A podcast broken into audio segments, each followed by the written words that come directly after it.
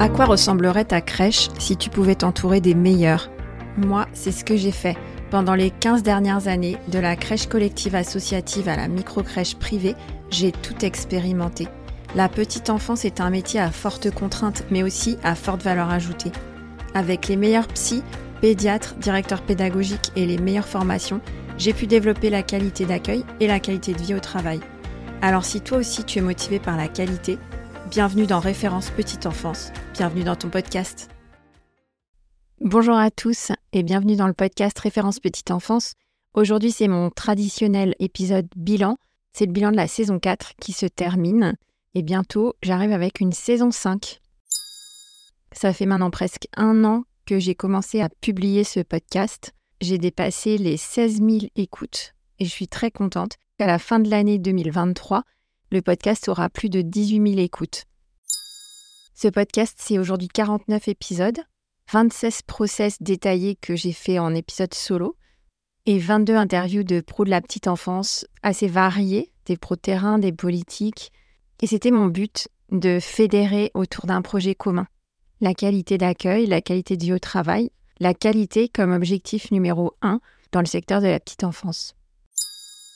En 15 ans de crèche, j'ai vu passer 300 professionnels de la petite enfance dans mes équipes, parfois en coup de vent, parfois pendant des années.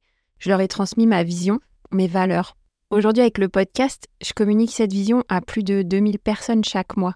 Écouter le podcast, bien sûr, ça ne suffit pas pour approfondir un concept et l'appliquer, mais je trouve que ça permet d'amorcer une réflexion. Les auditeurs m'en font le témoignage tous les jours. Et c'est aussi pour ça que j'écris chaque semaine la newsletter du podcast consciencieusement. Je parlais de fédérer au début de l'épisode parce que ce que j'ai pu vivre pendant ces 16 ans de gestion de crèche, c'est qu'entre les différents acteurs de la petite enfance, les pro-terrain, les gestionnaires, les familles, les entreprises qui réservent des places ou les mairies qui réservent des places, et les institutions, les institutionnels, les objectifs ne sont pas toujours convergents, en tout cas en apparence. Mais mon but, c'est de faire converger les intérêts de tout le monde à travers des contenus uniques, inspirants, qui parlent tous de qualité. C'est pour ça que j'ai créé ce média au service des pros de la petite enfance. Je voulais quelque chose de très concret, facile à comprendre, facile à appliquer, facile à écouter. Et c'est un pari gagné. Chaque jour, mes auditeurs me disent que le podcast et la newsletter sont devenus une ressource incontournable pour eux. Petit clin d'œil à Emeline Savario, qui est une super formatrice de pros de la petite enfance et qui conseille à ses étudiants d'écouter le podcast et de lire la newsletter comme ressource. Une nouveauté aussi ce mois-ci, c'est un dîner que j'ai organisé avec mes invités, un dîner référence petite enfance.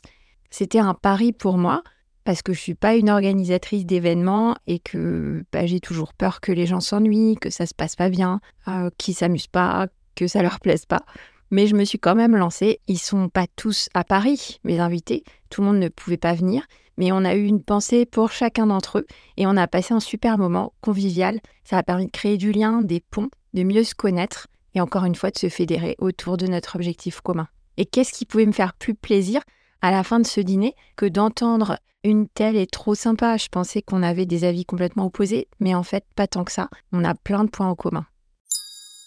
Voilà, je suis vraiment ravie d'arriver à cette saison 4. J'ai créé ce podcast il y a un an sans vraiment savoir où j'allais. J'avais juste envie de transmettre quelques recettes, quelques clés de réussite.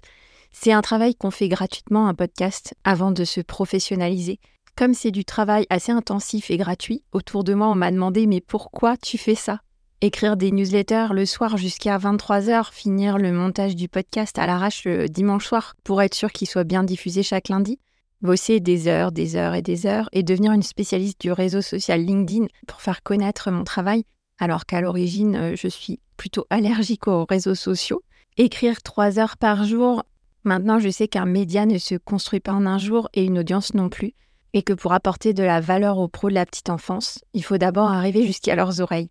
J'ai vécu ça comme un investissement.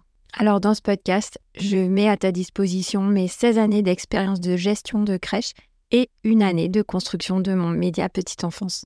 Je continue à investir à fond pour toi, le pro de la petite enfance qui m'écoute, et je prépare déjà les épisodes de la saison 5.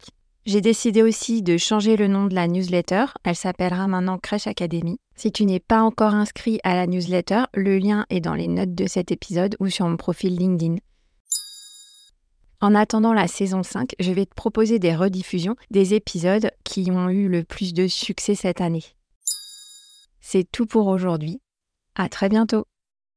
Merci d'avoir écouté cet épisode jusqu'au bout. J'espère qu'il t'a plu et que tu en ressors inspiré. Si c'est le cas, abonne-toi pour ne rater aucun épisode. Parle-en autour de toi et surtout laisse-moi une note 5 étoiles et un avis sur Apple Podcast ou Spotify. À la semaine prochaine.